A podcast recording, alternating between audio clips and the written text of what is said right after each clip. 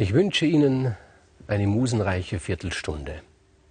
Theseus, nun ich komme zur letzten Erzählung über Theseus.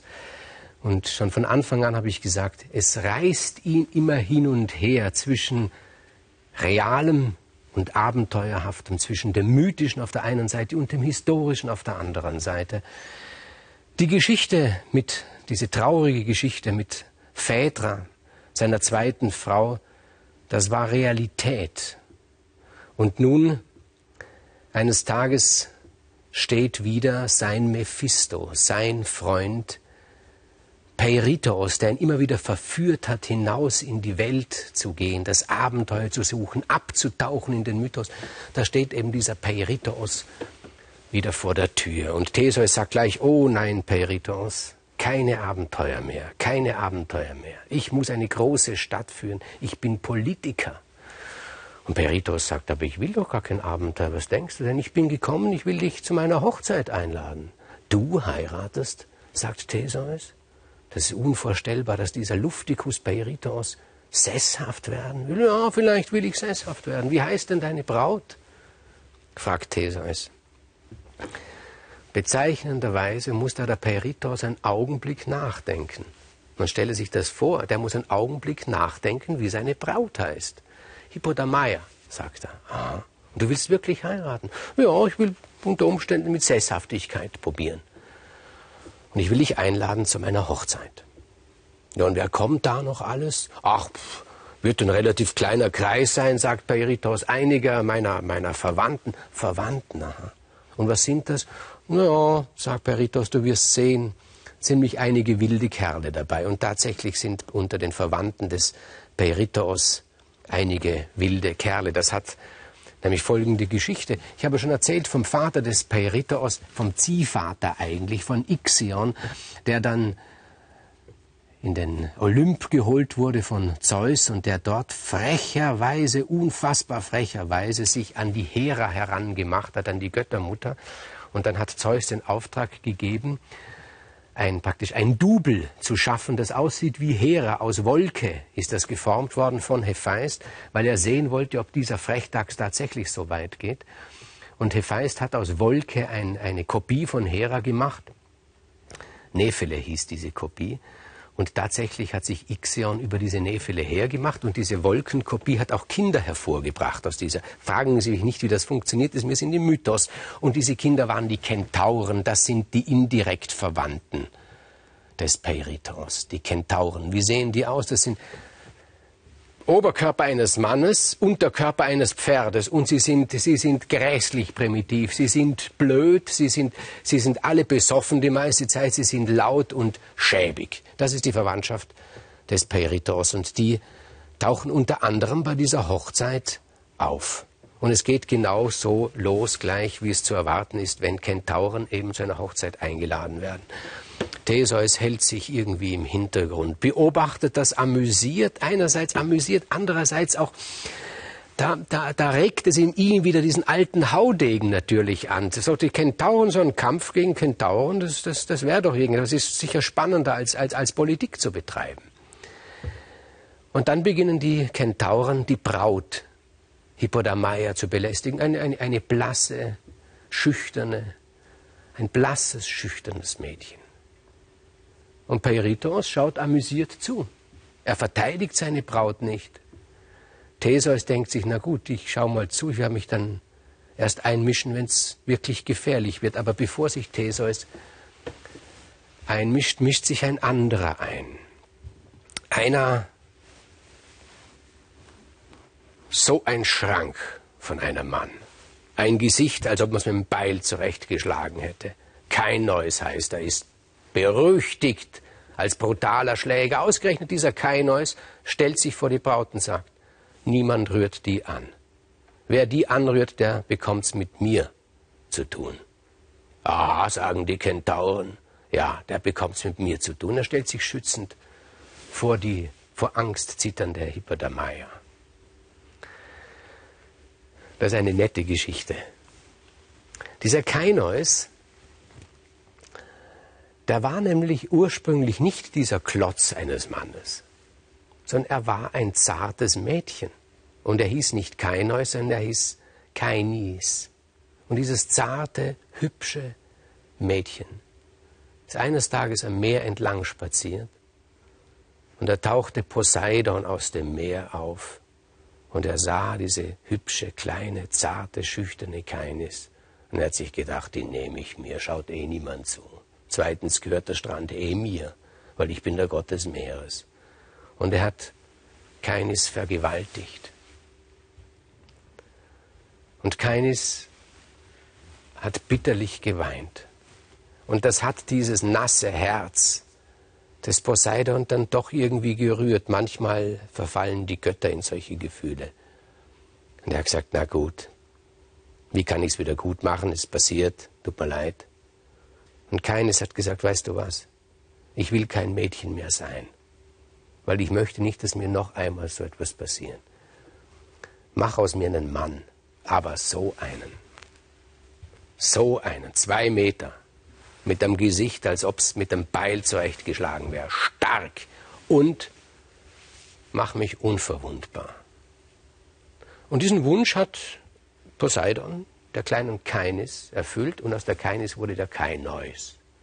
Und so stand er nun beschützend vor der schüchternen kleinen Hippodamei und sagt, na dann, probiert's mal zu den Kentauren. Und die haben es probiert.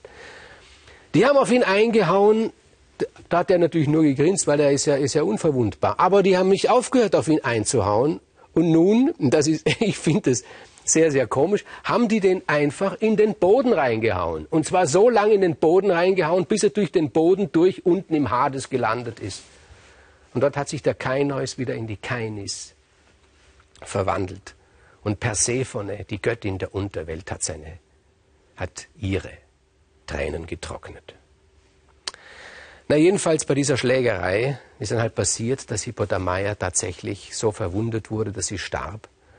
Das war dem Peritos nicht so schlimm. Der Peritos hat gesagt, hör zu, eigentlich sind doch für uns beide, für dich Theseus und für mich Frauen, hör mal zu. Also wenn Frauen, dann kommen doch nur Frauen in Frage, also Töchter des Zeus. Da gab es zum Beispiel eine Tochter, ja, Theseus hat sich wieder anstecken lassen. Da gab es eine Tochter, eine inzwischen sehr berühmte Tochter, nämlich Helena. Eben diese Helena, die später die Auslöserin wird für den Trojanischen Krieg. Noch war sie zwölf Jahre. Und tatsächlich hat der Peiritos den Theseus aufgestachelt und sie haben diese Helena gestohlen. Allerdings hat Theseus gesagt, wir werden sie nicht anrühren. Er hat sie in feine Gemächer gebracht. Es ging ihm nur um den Akt, diesen abenteuerlichen Akt. Aber dann kamen die Brüder Castor und Polydeukes oder wie die ähm, Römer sagen, Castor und Pollux und haben die Helena wieder ausgelöst. Aber immerhin, Helena ist eine Tochter des Zeus. Theseus hat das Abenteuer gewagt, eine Tochter des Zeus zu rauben. Und nun kam Peritos und sagt, so, jetzt bin ich an der Reihe, ich will auch eine Tochter des Zeus. Na geh, sagt Theseus, das ist doch alles Spaß, ich mache die zu einem Minister hier. Wollen wir wieder realistisch sein? Na Quatsch, realistisch, sagt er. Ich habe dir geholfen, eine Tochter des Zeus zu bekommen. Jetzt hilfst du mir, dass ich eine kriege. Was für eine schwebt dir denn vor? Persephone, sagt Peritos. Der Theseus sagt, bist du denn verrückt? Persephone, Persephone ist die Göttin der Unterwelt. Sag mal, bist, hast du denn noch, noch alle Tassen im Schrank? Persephone, sagt Peritos. Ich meine, es hat natürlich, Wahnsinn hat etwas Faszinierendes an sich manchmal. Und der Theseus dachte sich, na gut, der will ein Tiger werden, der ist ein Tiger. Ich bin immer auf halber Strecke vielleicht stehen geblieben, bin ich mal eine richtige Katze geworden. Der will tatsächlich in die Unterwelt. Der will sich die Göttin der Unterwelt holen. Persephone, die Finstere. Was da passieren kann, aber gleichzeitig natürlich faszinierend. Der, ja, der Theseus hat ja gehört von anderen Helden die in die Unterwelt hinabgestiegen sind. Das ist ja, irgendwie gehört es ja zur, zur, zur, zur klassischen Biografie eines Helden, dass er in die Unterwelt irgendwann hinabsteigt. Und tatsächlich, er hat sich verführen lassen. Die beiden sind aufgebrochen, haben den Eingang der Unterwelt gesucht. Es ging alles merkwürdig einfach. Da war Charon, der Fährmann, irgendwie konnten sie ihn bestechen. Merkwürdigerweise ist er bestechlich. Der nimmt Geld. Ich weiß gar nicht, was er mit diesem Geld macht. Wo kann er denn das ausgeben? Aber das sind Fragen, die der Mythos nicht zulässt. Charon hat sie übersetzt über den Styx, diesen Fluss. Dann war Kerberos da, der Höllenhund, den haben sie irgendwie ablenken können und dann waren sie im Hades. In Hades, im Hades herrscht der Gott Hades. Da waren die beiden schon ziemlich kleinlaut und dann kam Hades und sagte, ihr habt etwas getan, was sehr unüblich ist. Was wollt ihr? Und bei Eritos, dem Theseus, dem, der hat sich gedacht, das ist ein wilder Hund. Der, der Teritos hat sich nicht einschüchtern lassen. Er hat gesagt, hör zu, mein lieber Hades, ich möchte einmal mit deiner Gattin Persephone, der Göttin der Unterwelt, schlafen. Der Hades schaut ihn an und sagt, nur damit ich dich richtig verstanden habe, könntest du es nochmal wiederholen.